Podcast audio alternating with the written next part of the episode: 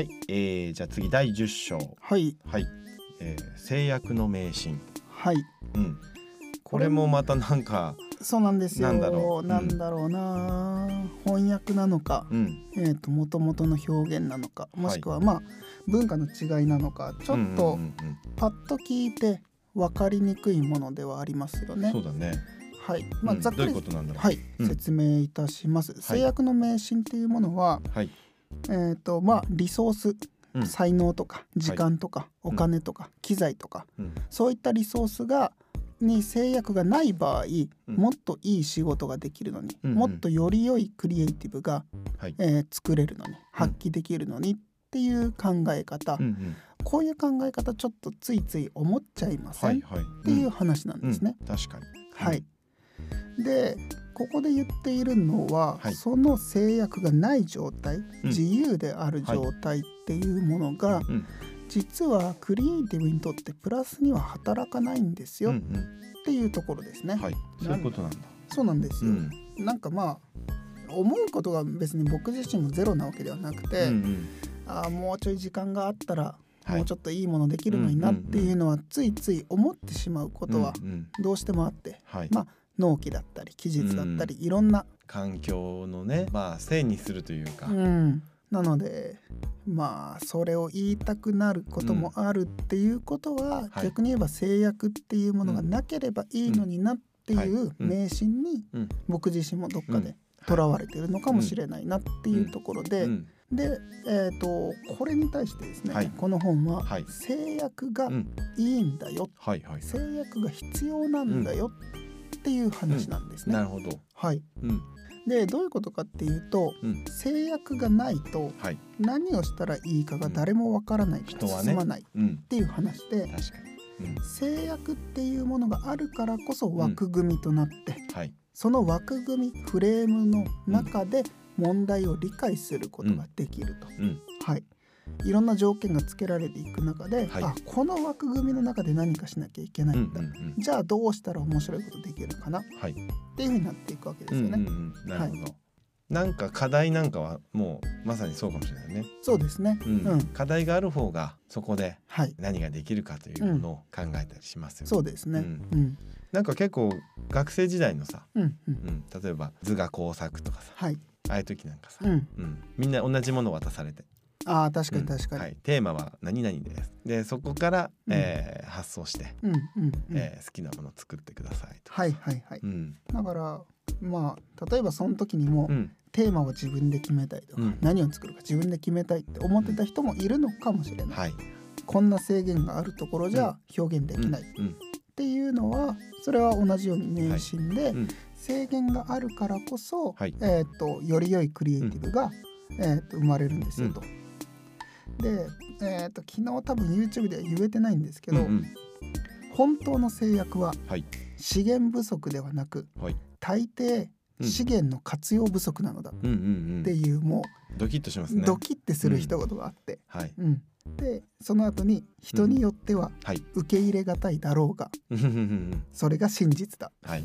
厳しいお言葉をうん。書いてまして、はい。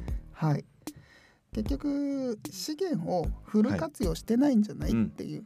うん。で結局リソースはい機材があればあるほど、才能があればあるほど、はい。時間があればあるほど、それを無駄に余らしてはい。使ってしまう、予算があればとかね。そうなんですよ、うんうんうん。言いたくなる気持ちはすげえわわかるけどうん、思ってしまうこともあるし、うん。活用不足かもしれませんよと。はい、うん。でまあこんなこと言っていても、はい。そんそれでも自由の方がいいじゃないかはいっていう人にちょっと一個、ん昨日も話をしたんですけれども、想像してほしいのが、はい。うん。1枚のはい。紙をうん。白紙の紙、はい。まあ、A4 サイズを渡されました渡されました。はい。はい。そこに好きな絵を描いてください、うん。はいもうこの時点でどうしたらいいんだ？うん。うん。もっと難しくすると、うん。あなた自身を表現してください、うん。とかって言われると、うん。何書けばいいそうそうそうそう、うん。で難しくなっちゃう、はい。でこういう実験が実際にあるそうなんですけれども、はい。はい。それを手渡されたほとんどの人はい。が困惑する、はい。困っちゃうんですよね。はい。でそれに対してもう一個の紙はい。A4 の1枚の紙にはい。真ん中あたりに曲がりくねった線をファーッと書いてある紙が渡されて、はい。これに好きに何か書いてください。っうん。はい。て言われると、ほとんどの人がウキウキしながら書くんですって、はい。真ん中に線がガーってあるなーってなったら、じゃあこれをうん。ちょっと道みたいにしてみようかな、うんうんうんうん。とか伸ばしてはい。木みたいにしてみようかなっうん。て思ったりとか、どんどんどんどんいろんな発想がそこから生まれるうん。人の方が多いんですって、はい。うん、これが一個の制約ですよね。はい。紙が完全に白紙の方がうん。表現できるものは圧倒的に多いはずはい。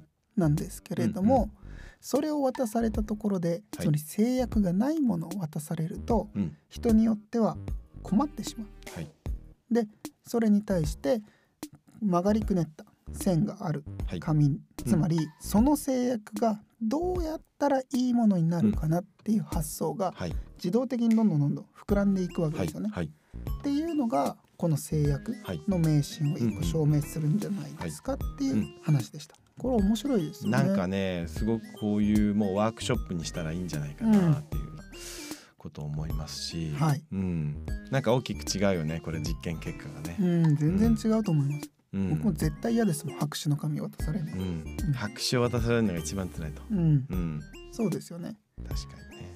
多分原稿用紙でもうん。400字白紙よりもはい。最初の1行書いてあってうんうん続き書いてくださいの方がちょっと面白そうですもんね。うんうんうんうんうんなんかこれもだからちょっとまあクリエイティブだけじゃなくてさこの後の人生うん。もう全く白紙ですと。はいはいはい。好きなことをやってくださいって。うん言われるのと、はい。うん、どっかでちょっと条件がある。うん。例えば、うん、1年、はい。えーかけて。うん。世界中で、うん。えーあなたの好きなことをうん。やってくださいって言われる方が、はい。どこ行こうかなとかさ、はいはいうん。はい。あそこ行ってみたいなとか、うん。うん、すぐそれはうん。考えられそうだもんね。はい。うん、なのでなんか結構制約っていうものをはい、言い訳にうん。したくなっちゃうですか、うん。僕自身もそんなのいっぱいあるんですけれども、でもそれを言いたくなっちゃうんだけれども、うん。はい。実はその制約に対して、うん。この本でははい、制約はうん。人生の一部、うん。それも心地よい一部っうん、ていう言葉があってなるほど、いい言葉ですね。いい言葉ですね、これをちょっと忘れないようにしなきゃなとすごい思う言葉うん、で、うん。心地よいか、うん。心地よいと思えるようにね、そうです持ってねいきたいとこだけどね。うん、あーうまくいかない。あーこれしなきゃいけない、いろんな制約がある中で、うん。それを心地よいってはい。感じて、うん。それをクリエイティブな能力をはい、発揮するきっかけにできるって、うん、すげえ楽しい人生ですよね。そうだね。うん。うん、この心の持ちようが一番大事かもな。そうですね、うん。それがもしかしたら一番クリエイティブですね。そうだね。うん。そういうふうに思えるかどうか。はい、うん、うん、いいことですね。はい、はい。うん。そうですね。なんか入りはちょっと何なんだろうと思ったけど、うん。うん、すごくいい内容ですね。これね。そうですね、制約の迷信、はい、制約っていうものがいいものなんだよって、はい。ちょっとポジティブに取ると、そうですね。うん。うん。人生も楽しくなるんじゃないかなと。うん、はい、明日からの生活にも変化がある。かもしれない。ぜひ。はい。ぜひ